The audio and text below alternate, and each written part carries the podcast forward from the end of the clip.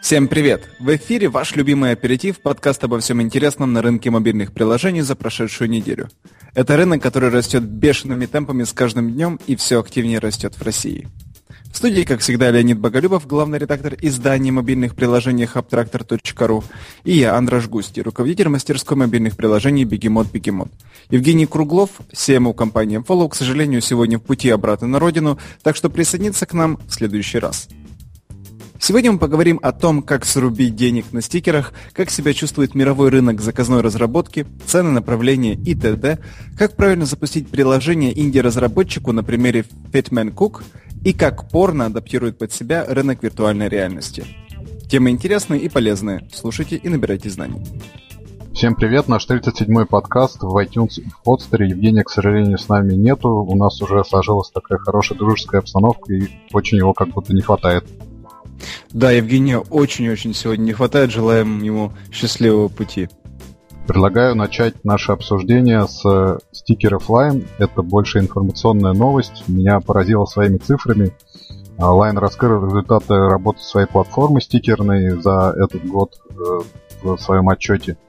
И оказалось, что общий доход Line от стикеров составил 75 миллионов долларов за год – гигантская цифра для простых картинок. 390 тысяч создателей из 156 стран э, зарегистрированы для продажи стикеров, и вместе они заработали 75 миллионов. Но еще лучше выглядят топ э, художников, топ создателей стикеров. Среди топ-10 средний заработок составил 421 тысячу долларов. Совершенно гигантские какие-то суммы. По-моему, мы не тем занимаемся, надо идти в создание стикеров, бросать приложение, делать картинки и продавать их лайн в других стикерах. Как ты думаешь? На самом деле тема не новая. Уже очень давно появились такие тенденции, что ли, когда разработчики, ну скорее так, это относится к графическим мастерам, э, дизайнеры и фотографы продают свои работы там, для одноразового или многоразового лицензирования. Идет, идет речь про стоковые фотографии, про эм, разные темы для сайтов, э, э, для, те, те же стикеры, да, смайлики и так дальше. Э, ну, то есть сфера очень хорошо прокачана. Я знаю разработчиков, которые на самом деле бросали все и уходили вот полностью в эту сферу, где они лицензируют свои работы. Вот у, у нас тоже несколько раз нам предлагали выкупить наши дизайны, и ну, это как-то, честно говоря, по голове ударило, потому что я даже не догадывался, что это можно сделать. Ну, то есть, советую всем обернуть свои взгляды в эту сторону. Это довольно прикольно, но в то же время это совсем другой бизнес. То есть, здесь на самом деле продуктовая история. Ты штампуешь, э, обертываешь красиво и толкаешь. Одновременно рекламируешь. Тяжело заниматься и разработкой, и этим. Оно как бы тема прикольная. Э, и смотря на цифры, на самом деле кажется, что вот где зарыт клад. Здесь с тобой соглашусь. Но это не просто, на самом деле, не просто, потому что со с теми же стикерами, вот если посмотреть на примеры, все-таки Line в первую очередь на Азию работает фиг поймешь, какие там должны быть стикеры, какие иллюстрации. Я вот недавно смотрел видео, насколько э, маскоты играют важную роль, например, в японской культуре. Там, там есть маскоты абсолютно для всего, вплоть до государственных организаций. И они такие безбашенные, такие сумасшедшие. И понять вот эту эстетику, это, мне кажется, невероятно сложно. Это нужно в этом вариться. И очень высокая вероятность, как мне кажется, что ты нарисуешь стикеров, которые, ну, которые никому не понравятся там. Что думаешь? Ну, согласен с тобой. Какой был бы маскот, я не знаю, правительства Российской Федерации? Может, без этого? Я думаю, двуглавый орел.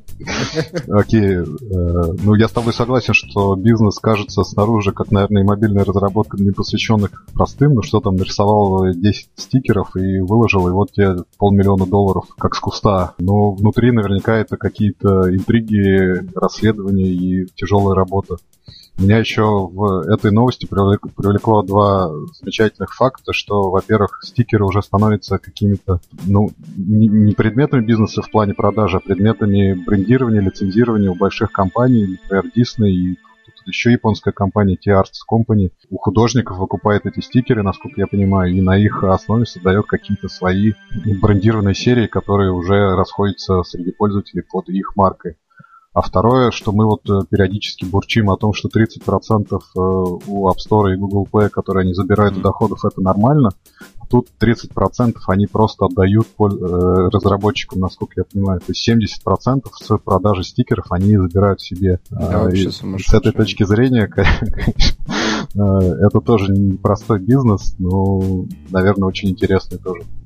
Ну, стикеры это прикольно. Я, не знаю, сколько ты активно вайбером пользуешься, но у них есть серия стикеров э, с бешеными зайцами. Видел? А, я, у меня есть в Фейсбуке э, Туцкий называется заяц такой рисованный черно-белый. Ну, я думаю, что ты о нем говоришь. Ну, вот у меня тоже любимый стикер в, в Фейсбуке мессенджере.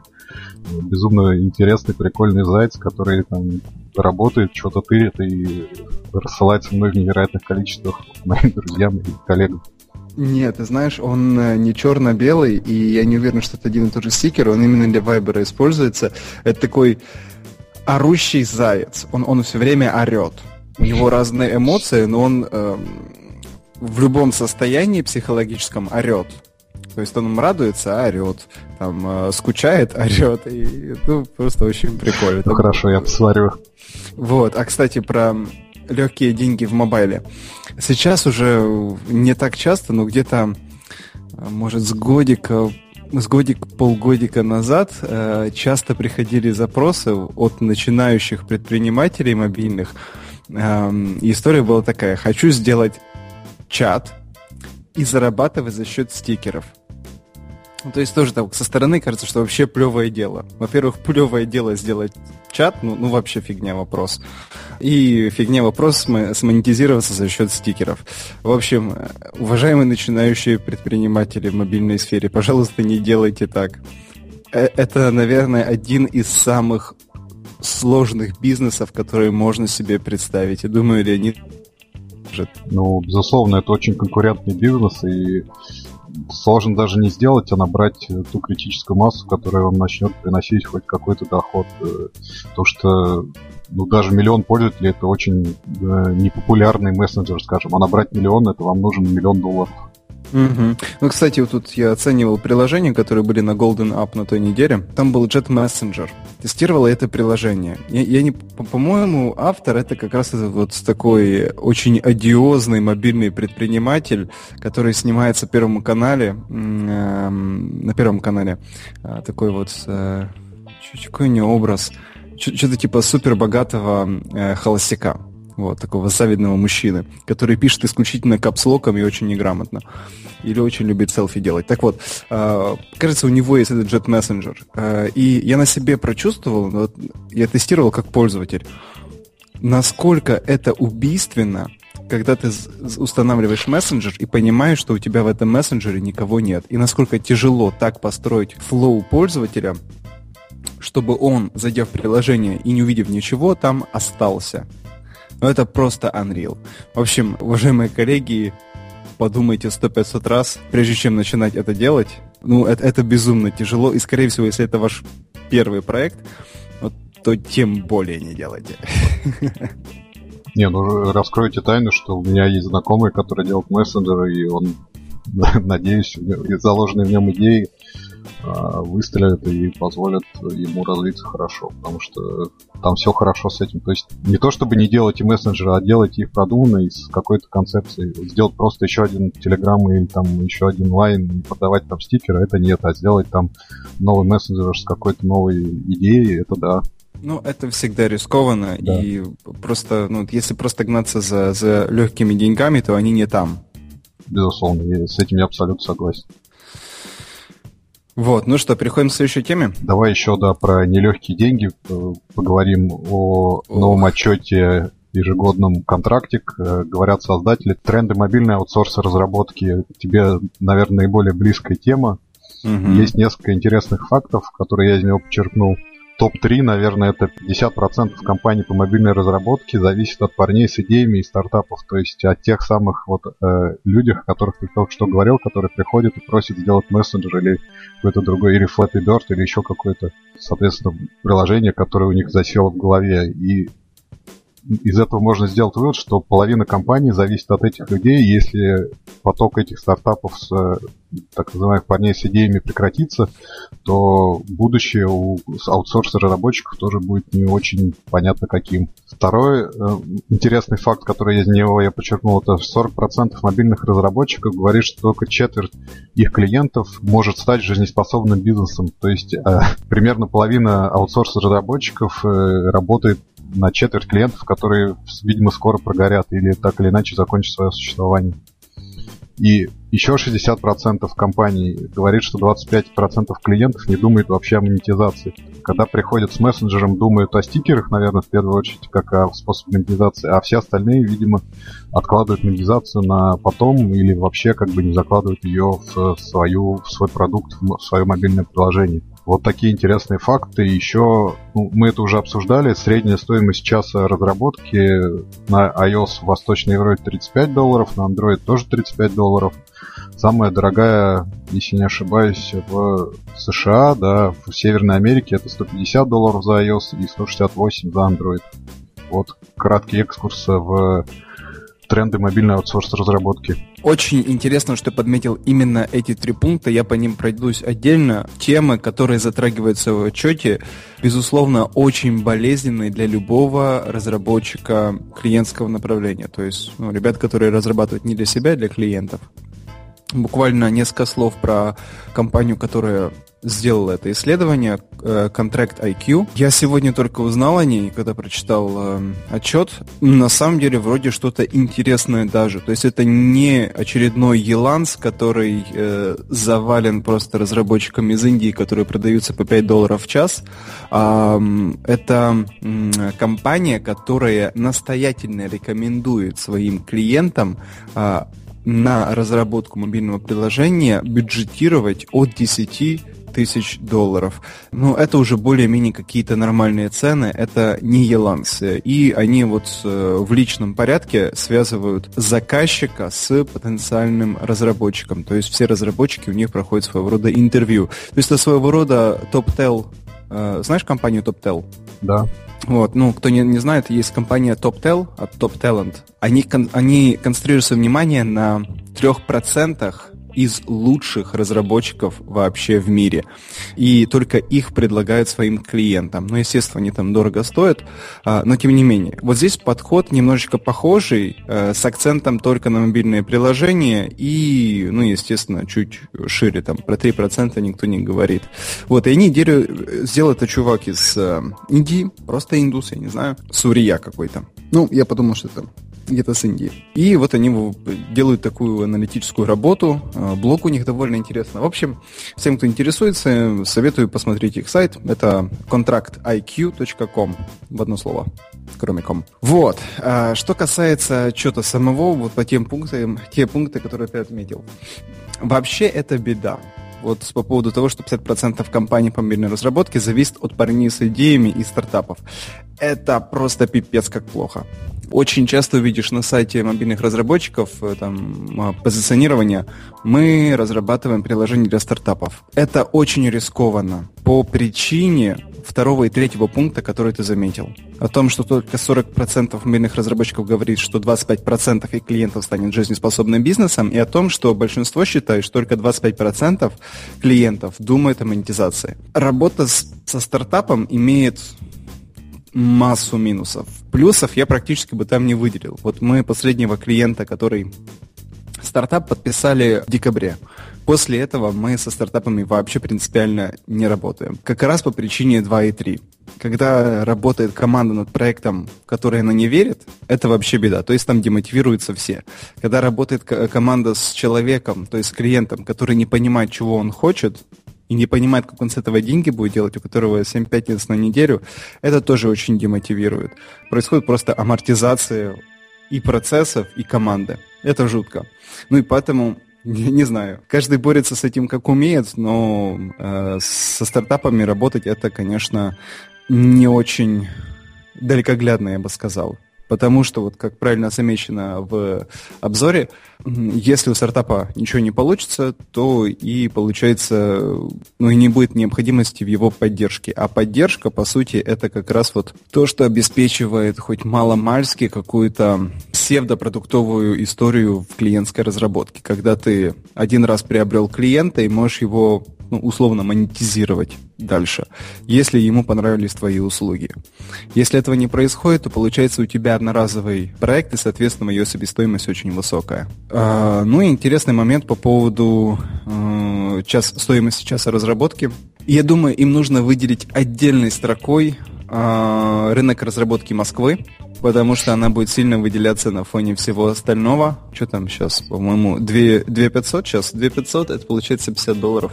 Вот, она будет довольно сильно отличаться. Вот, но вообще мне кажется, что несмотря на, наверное, нельзя употреблять слово кризис, а, но вот текущее экономическое положение, а, я бы не сказал, что стоимость часа как-то по рынку сильно падает. Я бы наоборот сказал, что она понемножечку растет. Вот. И интересно из отчета, что аж 23% разработчиков э, работают на Enterprise, что, в принципе, довольно большая цифра. Да, если сравнивать с 10% тех, кто занимается разработкой с э, аматорами и со стартапами. Вот. В общем, очень интересный такой отчет. Всем советую пролистать. Э, инфографика довольно такая наглядная получилась и отчет дельный. Насколько я помню из отчета Developer Economics, который вот еще прошлые полгода назад выходил, Enterprise разработка это вообще одна из самых прибыльных и устойчивых э, областей вот, в системе мобильной разработки, так что тут ничего удивительного, наверное, нет. Ну а, просто не все это, это понимают разработчики. Да, извини, перебил. Ну да, а второе, вот ты говорил про цены, интересно, что 28% компаний полагают, что зарплаты разработчиков слишком велики, а 34%, ну то есть примерно так, столько же, что слишком малы. Но, вероятно, это все-таки региональная какая-то дисбаланс у нас, но все-таки интересно, что примерно равное количество считает, что разработчики очень дорогие, и примерно столько же, что очень дешево. Но есть еще ровно такое же количество людей, которые считают, что вот как раз... Да, что ровно, да. Да, как раз хорошо. Ну, я не знаю, мне кажется, что рынок жутко перегрет. Вот в первую очередь в плане iOS-разработчиков. Android-разработчики еще не настолько, как бы это красиво сказать, но чтобы красиво это сказать, не зажрались. Вот. Мобильные дизайнеры как-то немножечко вот э, свои э, аппетиты уменьшили, по, моему, по моим наблюдениям в России. А, но вот с, с iOS-разработчиками довольно туго. У них очень высокие запросы. Беда. Да. Ну, оно все устаканится, э, некуда ему деваться, через годика два все будет по-другому, как минимум. Ну да, хорошо. Посмотрим. На этом же месте через два года встретимся. Угу. Так, ну что, идем тогда к следующей очень интересной теме.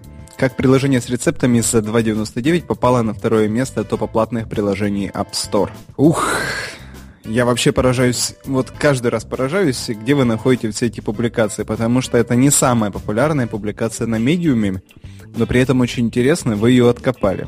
Э, расскажи, пожалуйста, про детали немножечко шаримся, работаем, так сказать, ищем. Но история действительно интересная. Мне понравился Андреас Камбанис, рассказывает о том, как его ну, приложение, которое он делал, вышло вот в топ гроссинг App Store, э, что довольно необычно для относительно дорогого приложения за 3 доллара, причем приложение для рецептов. И какие пункты он может выделить вот в своей истории успеха? Первое это то, что он так сказать, прицепился к, к, к сообществу здоровых людей.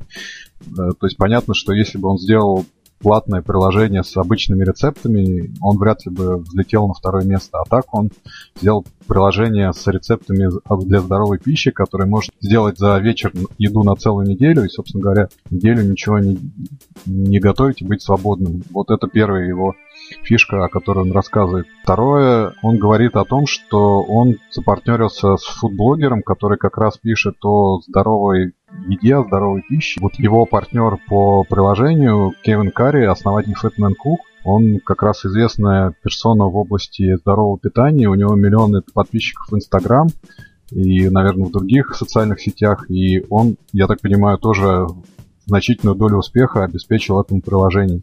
В-третьих, он хорошо промоутировался на социальных сайтах. Ну, для нас это не столь актуально, но вот он, в частности, пишет про Reddit, который я периодически читаю, и где нахожу, кстати, иногда интересные истории. Вот а, он там разместил э, информацию о своем приложении и получил 22 тысячи просмотров. Сколько установок неизвестно, но, видимо, достаточно хорошо тоже сыграл этой публикации на его взлет в топе. Ну и, и наконец, э, Последний пункт, наверное, о котором он говорит, это история. То есть он заложил, как я уже сказал в самом начале, не просто какой-то сборник рецептов, а сделал историю, историю рецептов для здоровых людей, для готов, готовки на неделю. И вот на, за счет этой истории он выделился на переполненном рынке приложений, и ему вот удалось подняться и, я так думаю, неплохо заработать. А заработки он на самом деле пока не пишет. Обещал в следующем посте сделать э, обзор доходов. Но, видимо, второе место в американском топе платных приложений это неплохо. Впереди Майнкрафт и чуть позади Monument Valley. Спасибо. Ну, на самом деле, очень поучительная история. Я очень удивился, что нет комментов на медиуме, она не такая популярная, как могла бы быть. Вообще под каждым пунктом, о котором ты сказал, э, упомянул, которые подписываюсь, это нереально круто, что он сразу это все понял вот на самом деле рецепты сами по себе это ну, как бы неинтересно. Он мало того, что он сузил свою аудиторию, так он еще и нашел лицо бренда. А не просто лицо бренда, а медиафигуру. Еще он очень клево вот э, с позиционированием определился. Ты про слоган упоминал? Кажется, нет. Нет, по-моему.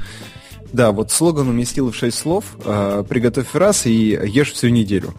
А, ну, то есть еще сужает. На самом деле, феноменальная какой-то, феноменальная история. Вот кажется, что раз, два, три, и все готово. Но вот э, насколько здесь все логично, продумано, правильно. И еще раз свидетельствует о том, что разработка самого приложения — это ничто а, в, в рамках создания продукта как такового да, потому что там столько маркетинга на глубинном уровне должно быть, а, ну, что просто разработка теряется. Вот, еще было очень забавно увидеть э, Пола Кемпа в качестве людей, которые помогали э, Андреасу с его проектом. Э, Пол — это создатель сообщества, либо подкаста App Guy. Пола я знаю, мы с ним не раз общались. Честно говоря, довольно стрёмный парень с непонятными, э, с непонятной профориентацией, а, но его везде очень много. Я даже не могу посоветовать слушать его подкасты, потому что вроде кажется, что вот App Guy Podcast. Вроде как, по идее, должно быть про мобильные приложения, но подкаст не про мобильные приложения. Про что? Он просто сам себя позиционирует как app guy, то есть э, ну, парень, парень, который занимается приложениями, который ведет подкасты. Но подкасты он ведет с малым бизнесом. А, либо средним бизнесом. Ну, когда как у него получается. Вообще истории, ну, не как, как у них что-то получилось, да. Ну, то есть, грубо говоря, подкаст про бизнес. Ну, потому что он считал долгое время, что это его целевая аудитория. И что вот если он с ними будет болтать, то он и собирает себе клиентов. А сам он не разрабатывает, он просто пытается собрать э, заявки, чтобы потом это передать третьим сторонам, на, третьей стороне на разработку. А, вот. Ну, в общем, очень такой какой-то Э, парень специфический, но, наверное, э, ну, неверное, по факту э, смог сделать, сказать свое слово в мобильной разработке хотя бы тем, что сделал очень дельные советы Андреасу в плане того, как работать с продакт-кампом. Вот, если там посмотреть, там три пункта. Наверное. Product Hunt, да. А, как именно работать с этой аудиторией, вот кто интересуется вот этим вот сервисом, кто еще не знал про Product Hunt, очень советую сразу идти, гуглить и смотреть. А, очень классная площадка. Кстати, очень советую прослушать э, подкаст с основателем этого сообщества. Э, записывал ее Эндрю Уорнер на своем Mixergy. Очень, очень, еще один очень интересный подкаст. Очень дельные советы, как работать с этой аудиторией. Это невероятно классное место для того, чтобы обратить на себя внимание со стороны ну, они называются хантеры, но, но по сути это делается для того, чтобы обратить на себя внимание со стороны лидеров мнений. Безумно классная площадка. Если у вас там что-то получается, то это поможет вам во многих-многих областях. Ну, вот. она не, не всегда работает, на самом деле. У меня есть два-три, я читал мнение, что на самом деле даже размещение иногда ничего не давало. А вот я беседовал с Евгением Евгением, по-моему, Splitmetrics, который делает, знаешь, да, сервис по АБ-тестированию mm-hmm. страницы. Они фичерились как раз на Product Hunt, и ну, у них там вообще ничего не сыграло для них это никакой роли, как он говорит. Ну, это естественно, понимаешь, тут как эм, лотерея своего рода. Ну, то есть ты можешь ну, зафичериться да, да. В, в App Store, но не факт, что тебе подфартит и дальше будешь там находиться там, как некоторые приложения. Но оно не подфартило им. Очень часто истории, когда наоборот все вот э, для проекта меняется в корне и получает очень... Ну тут еще насколько хорошо проект донес свои прелести э, целевой аудитории, которая находится на продукт э, ханте, и э, насколько получился интенсивный отклик, что ли. Ну, как бы обычная история. Ну, понятно, что не всем везет, это логично. Вот, ну, в общем, все, кто занимается мобильной разработкой, даже если вы уже давно этим занимаетесь, занимаетесь и успешно, очень советую посмотреть, внимательно почитать опыт Андреаса. Я думаю, что о нем мы еще услышим, потому что ну, мне кажется, что предприниматели с таким подходом делают серийные продукты. Так, ну что, еще у нас одна тема, да? Да, но она такая более развлекательная, я думаю. Первый раз у нас, наверное, две премьеры сразу в одной теме. Это материал для взрослых и виртуальная реальность. Вот, если ты знаешь, порнография вообще двигатель технологий. Ей приписывают там успехи книгопечатания в Китае, там развитие, не знаю, видео вот того современного, который мы знаем. То есть в борьбе, насколько я помню, Бетакама и VHS победила VHS только в силу того, что его поддержали как раз порномагнаты.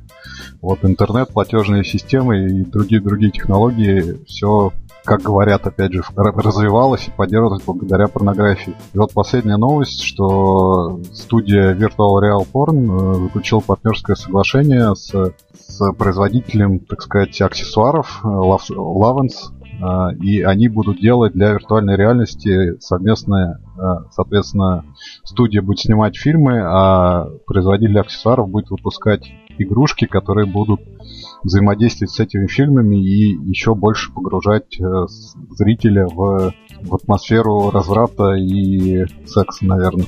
Вот, то есть человек будет в Oculus Rift или там в какой-то другой VR среде смотреть, и ему будут, э, не знаю, как это культурно сказать, э, э, игрушки тактильно взаимодействовать в такт происходящему на экране. Вот как-то так. И вероятно за счет... Да. И вероятно за счет этого вот, э, ну, виртуальная реальность как раз и проложит себе путь к сердцу обычного потребителя. Вот такая смешная немного, ну, наверное, все-таки более в области технологии новость. Ты знаешь, я вчера смотрел фильм. Ну, я, наверное, тоже его смотрел. Экс-машина. Да, я да. тоже вчера его смотрел. О, слушай, как мы синхронизированы об этом. Там очень интересная мысль прозвучала как раз про секс и технологии. Ну, не будем спорить для тех, кто любит научную фантастику, но там был вопрос в том, может ли существовать э, искусственный интеллект без понятия сексуальности. А, и создатель эм, искусственного интеллекта, вот, который фигурирует главным персонажем в фильме, а, считает, что невозможно, потому что что нас движет взаимодействовать друг с другом? Ну, тут э, Фрейд поперхнулся, наверное. Э, нами движет э, секс. И если создать искусственный интеллект без этого, то получается, что на самом деле он либо недостаточно интеллект в себе, да, либо ему будет неинтересно общаться с кем-либо, потому что он будет ну, без пола и без сексуальности. В этом что-то есть. И вот то, что секс это и порнография это двигатель прогресса, можно рассматривать как хорошо, так и плохо, но по сути, мне кажется, что так оно и есть. Кстати, тебе фильм понравился? Не знаю. Не могу пока, надо переварить. Сложно сказать. Но, Серьезно? кстати, если говорить уж о сексуальности того интеллекта, то, внимание, сейчас будет спойлер, он-то и погубит. Та сексуальность, которую наделили эту машину, э, она и погубила, в конце концов, их создателя, и, насколько я понимаю, и того тестировщика, который как бы был призван понять, э, провести тот тест Тьюринга, ради которого он приехал. Да, да. Ну, концовка такая. Мне понравилась. Спойлить не будем дальше. А, в общем, интересно. Ну и, кстати, опять же, если ты знаешь, полностью это, ну, фильм называется «Экс-машина» из машины, а полное выражение Deus Ex Machina, то есть бог из машины. И они mm-hmm. породили того бога, но они начинали с того, что они являлись богом, а вот выяснилось, что на самом деле-то он из машины вышел и их всех решил. Да. А, кстати, там же была еще одна ремарка, что спустя несколько десятилетий существа с искусственным интеллектом будут смотреть на нас, теперь живущих людей, как на астролопитеков каких-то а, с очень ограниченным интеллектом, ограниченными эмоциями и а, делающими все для того, чтобы быстрее исчезнуть. Ну да, сингулярность близко, матрица вот уже, видимо, не за горами. Будут ли нужны мобильные приложения Астралопитекам, не знаю, но будем надеяться, что как-то мы найдем себе место в этом новом чудном мире. А, будет еще что-то. Ну что ж, отлично. Э, сегодня были довольно занимательные темы. Э, ни в коем случае не пропагандируем э, порнографию, мы пропагандируем виртуальную реальность как таковую. Правильно, Леонид? Абсолютно. Абсолютно. Отлично. Ну что, давай тогда пройдемся по приложениям недели. Давай, с удовольствием. Слушай, у меня два приложения. Два, потому что одним будет некрасиво обойтись. А некрасиво будет обойтись потому, что это приложение, которое ты уже упоминал. Ты мне как-то рассказывала о нем. Я тогда как-то, ну, послушал, ну, думаю, ну и ладно. Наверняка какая-то фигня, потому что не, а, как сказать, ты очень хорошо о нем отзывался, но мне показалось, что все равно технологии еще не дошли до этого, чтобы оно так красиво работало, как ты описывал. Речь идет о Яндекс Диктовке. Так. Мы, э, мы его используем для того, чтобы во время оценки проекта надиктовывать суть проекта, да, то есть ну, со слов клиента, а, для того, чтобы потом еще его использовать ну, вот, э, в, э, в случае успешно, успешных переговоров в качестве основы для аналитики. Какие-то базовые требования. Ну, в общем, какие у меня впечатления? Игрушка прикольная. Распознавание работает отлично. Вот только, к сожалению, она не поспевает за человеческой речью необходимо делать паузы, причем довольно-таки существенно. То есть сказал одно приложение, а, если оно длинное, либо два-три коротких, и ждешь, а, пока машина тебя догонит. Ну и дальше. Вот, у тебя тоже такой был опыт, либо тебе все понравилось? Нет, да, я ты начал, начал с того, что я его хвалил. На самом деле я потестировал его более углубленно, и ну, оно, конечно, мало пригодно для моих целей, по крайней мере, для диктовки каких-то текстовых, текстов больших, потому что оно очень часто ошибается, очень, ты прав, медленно работает, приходится делать паузы, и ну, там надиктовать смс или что-то простое можно, а надиктовать большой текст проще его руками набить и быстрее.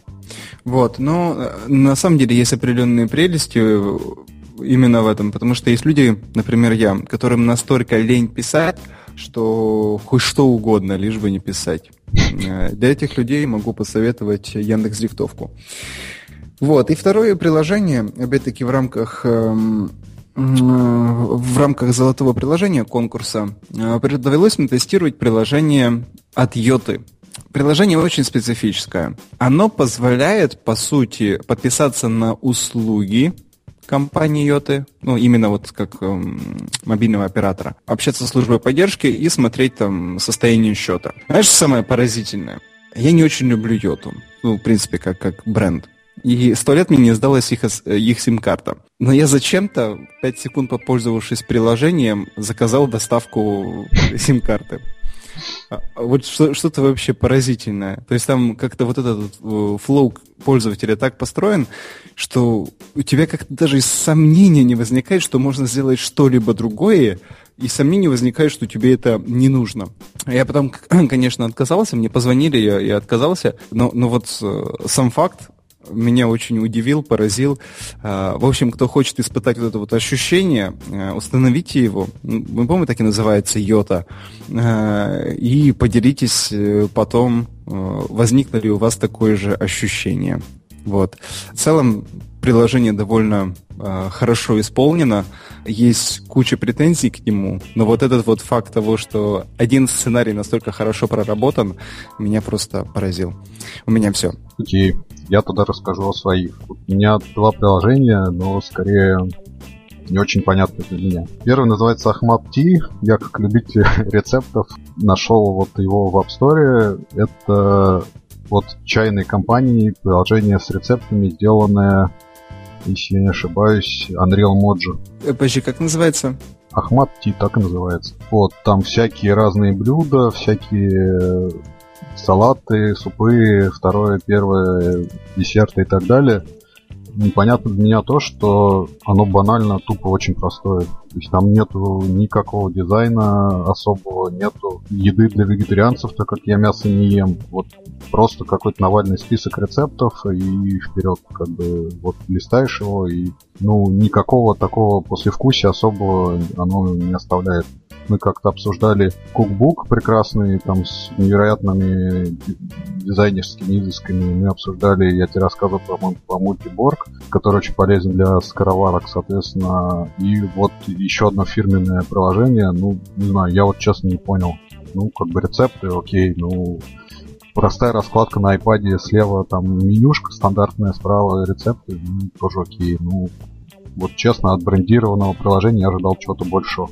Вот, не знаю, может, ты посмотришь к следующей неделе, мне расскажешь, что в нем. Я, я вот пытаюсь его найти, пока только отзывы нашел. А, и вроде как оно было в, э, в портфолио Unreal Mojo, но его сейчас уже нет. Интересно. Ну вот в э, App Store я сейчас вот прям по слову Ахмат и нашел. А, слушай, ну, ну понятно, почему оно так немножечко странно выглядит. Это 2013 год. Это ну, приложению полтора года. Э, в нашей сфере все так быстро меняется. А, ну окей, тогда я понял, с чем связаны мои претензии. Э, да, да. Ну вот на самом деле сразу посмотришь и, и понимаешь, что э, либо она криворуко сделана, либо сделана давно. Ну вот я не додумался до, до того, что оно могло быть сделано давно, потому что я его как-то нашел не помню почему, то ли его Apple зафичерил, то ли еще что-то. Ну, как-то ладно. Не суть. Ну, приним, принимается то, что оно 13 года, да. Второе, я думаю, ты тоже наверняка знаешь, это приложение House, у меня Z на конце. А, большое приложение для владельцев домов квартир с интерьерами, с идеями для дома.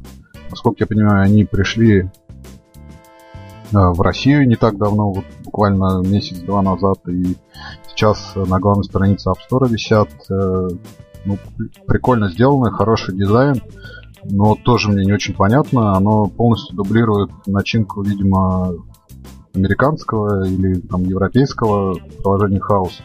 Ну, потому что там предлагает э, в покупках, например, диваны за 200 тысяч рублей и там лампы за 50.